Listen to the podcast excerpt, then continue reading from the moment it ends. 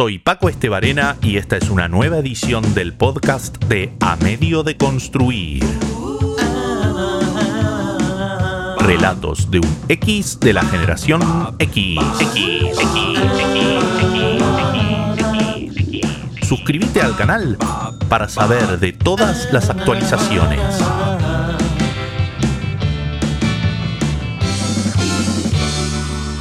Un billete con la cara de Ardiles. Yo rogaba que fuera mentira eso que me había contado mi abuelo, que los argentinos declaramos la guerra a Alemania cuando ya estaba a punto de ser derrotada y que nunca entramos en combate. Mi desilusión infantil era realmente aguda, incluso antes de saber detalles aún más desalentadores que me fue revelando en adelante, como que en efecto Aquí gran parte de la población simpatizaba con el eje hasta que el rumbo de la guerra se le tornó en contra. Que no fue una toma de partido comprometida y temeraria como la de Brasil, que estando a miles de kilómetros de cualquier frente eligió ir a combatir el fascismo por aire y tierra en Italia, sino todo lo contrario, una viveza criolla de último momento, vía telegrama, oportunista, acomodaticia y ventajera que fuimos repudiados y hasta ridiculizados en la ficción por dar refugio a criminales nazis una vez terminado el conflicto. Yo no estaba aún en edad de entender la gravedad de todos estos hechos vernáculos vergonzosos que el nono iba desgranando muy de a poco en su relato. Él sabía bien que con cada nuevo dato mi cara se desdibujaba como al enterarme de la verdad sobre los Reyes Magos. Sin embargo, Jamás intentó darme consuelo relativizando el contexto de la época o mediante la mención de compatriotas aislados que contribuyeron con el esfuerzo aliado. Ni que hubiese servido para algo. En mi mente pueril ya era más que suficiente para sentirme afligido con que Argentina no hubiera peleado del lado de los buenos. Mi otro acercamiento a la Segunda Guerra Mundial, un tema histórico que hasta hoy me apasiona, había sido, como a tantas otras cosas, a través del cine sin recordar en qué orden específico, algunos de los primeros títulos que vi fueron por Canal 11 en sábados de superacción. Una selección de clásicos del género bélico de los años 50, 60 y 70. Entre ellos, Los Doce del Patíbulo, Un puente demasiado lejos, El puente sobre el río Kwai, El botín de los valientes, Tora, Tora, Tora, Los cañones de Navarone, Patton, El gran escape y El día más largo del siglo. Filmes llenos de acción, que contrastan con las piezas actuales que describen ese período, por lo general más oscuras y lentas, pero también mucho más brutales respecto de la miseria humana y los horrores de la guerra. No fueron estas últimas, las más crudas y contemporáneas, sino aquellas cintas de tinte heroico de la posguerra las que crearon fascinación en mí. Deslumbramiento por la belleza, en particular de aquellos tanques y aviones, cada uno con improntas inconfundibles que hacen parecer a la maquinaria bélica moderna modelos genéricos de electrodomésticos chinos, imposibles de diferenciarse unos de otros. Centenares de rollos de celuloide que capturaron con precisión la temperatura de color de una variedad de climas y paisajes, con campos de batalla que se trasladan en minutos de lo urbano a lo recóndito y exótico un muestrario completo de decorados naturales en los que se enfrentan ejércitos comandados por generales sumidos en duelos privados, enemigos acérrimos que se profesan odio y admiración mutua. Efectos especiales de verosimilitud absoluta, anteriores a los atajos de plástico del CGI, que honraron el arte del engaño en su máxima expresión el del genio de científicos y magos reclutados para hacer aparecer y desaparecer cuerpos de espías, teletransportar objetivos militares mediante ilusiones lumínicas y simular el movimiento de batallones de utilería. Artimañas vistosas y sofisticadas para desorientar al rival, que serían totalmente inservibles con las comunicaciones actuales. Y así podría seguir y seguir regodeándome en páginas de curiosidades, que todas resultarían accesorias ante el componente esencial de aquellos guiones. Villanos malísimos, con un sistema de diseño perfecto del mal, desde su simbología, banderas y uniformes, con una organización de despliegue coreográfico, misticismo perverso y tecnología futurista.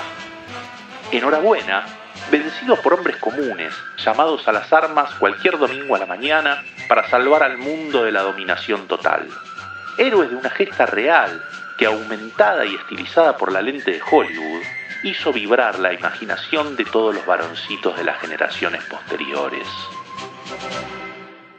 Por esos caprichos de la programación, Escape a la Victoria, el film protagonizado por Michael Caine y Sylvester Stallone, fue esquivo a mi zapping lento de época sin control remoto hasta el día de la final del Mundial 90, aquella que perdimos contra Alemania.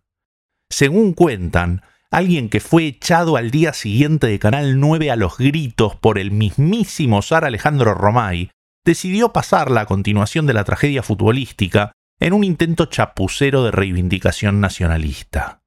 Mientras que en el caserío rural se apagaban en simultáneo casi todas las radios y televisores, mi abuelo se levantaba a hacer mate y yo permanecía estático frente a una pantalla que aún iluminaba mis lágrimas. La parálisis por la conmoción de perder un mundial se extendía en continuado ante la sorpresa por una película de guerra que todavía no había visto.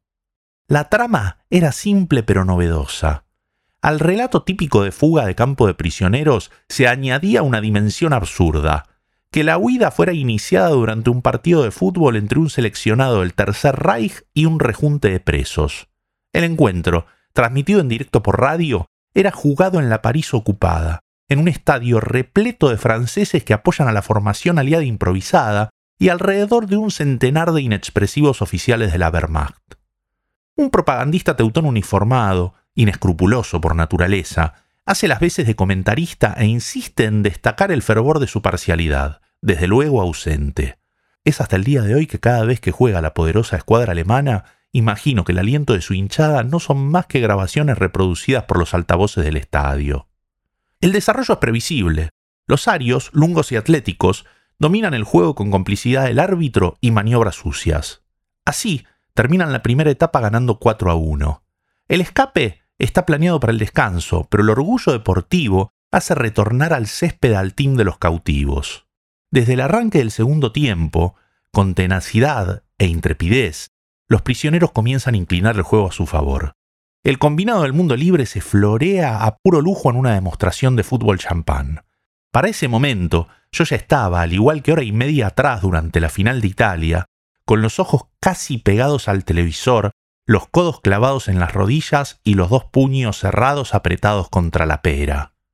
De repente, una secuencia clave, remarcada en cámara lenta. El ocho aliado desborda por el andarivel derecho y tira una bicicleta con la que deja parado al lateral alemán. Una jugada particular y a la vez perturbadora, ya que aumentaba mi sospecha sobre algo que me pareció notar en varias escenas previas al match. Descartado antes por improbable, bajo el amparo de la evidencia ya no me pude contener más con el abuelo. No, no, mire, ese que tiró la bicicleta no es el que está en el billete de un peso. No, mi hijo, es el hijo Osvaldo. Lo llamaron para la película por el parecido con el padre. Dijo sin importancia, como quien ve pasar una mosca. ¿Y qué tiene que ver el padre con la película? Es el coronel Ardiles el que liberó París de los nazis, por eso está en el billete. Ahora va a ver, y no es por arruinarle el final que el público francés se mete en la cancha y los jugadores se rajan en medio del quilombo. Sé que para ustedes esto es una obviedad del nivel de que San Martín cruzó los Andes, pero créanme que yo quedé pasmado ante la confesión de mi abuelo, que hasta entonces no me había mentido, sino que la demencia senil lo hacía desvariar e inventar fabulaciones, como la de la reprochable actitud nacional durante y después de la guerra.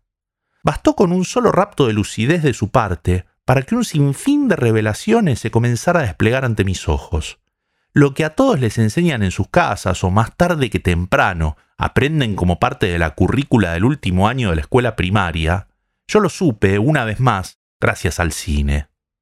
A partir de ese instante y con entusiasmo juvenil, me obsesionaría en conocer todos los detalles acerca de cómo nuestro querido Liberature Ardiles fue acogido por la Resistance hasta después del desembarco, para luego reagruparse con la Fuerza Expedicionaria Argentina en las afueras de París y encabezar la entrada triunfal aliada.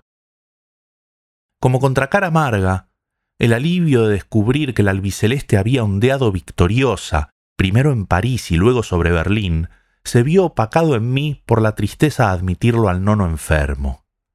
por saberlo tan desconectado de la realidad durante su última década de vida como para enseñarle a lo largo de los años a su único nieto una versión descabellada y retorcida de la historia.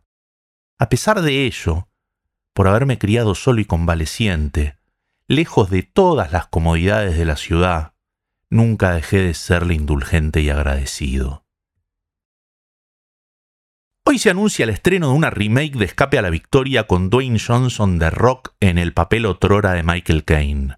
Nuestro coterráneo Juan Minujín hará del coronel Ardiles, elegido para la ocasión por su parecido físico sorprendente con el prócer. Recién concluida la Copa del Mundo con triunfo nacional, a esta nueva versión le auguran un éxito de taquilla superior al de la película original. Por eso, como suele suceder con otras producciones importantes, la avant premiere será en el Chinese Theater de Hollywood, en Los Ángeles. Me pregunto si en Estados Unidos, donde todos llevan un billete de un peso en la billetera porque dicen que les trae suerte, entenderán la emoción que sentimos los argentinos al recordar la primera de tantas veces que, con fútbol, salvamos al mundo. ¿Cuáles te dieron más alegrías? ¿Las bicicletas de Saturno o las de Ardiles? ¿Quién es tu héroe del fútbol? Deja tu comentario en la página de este relato en amediodeconstruir.com.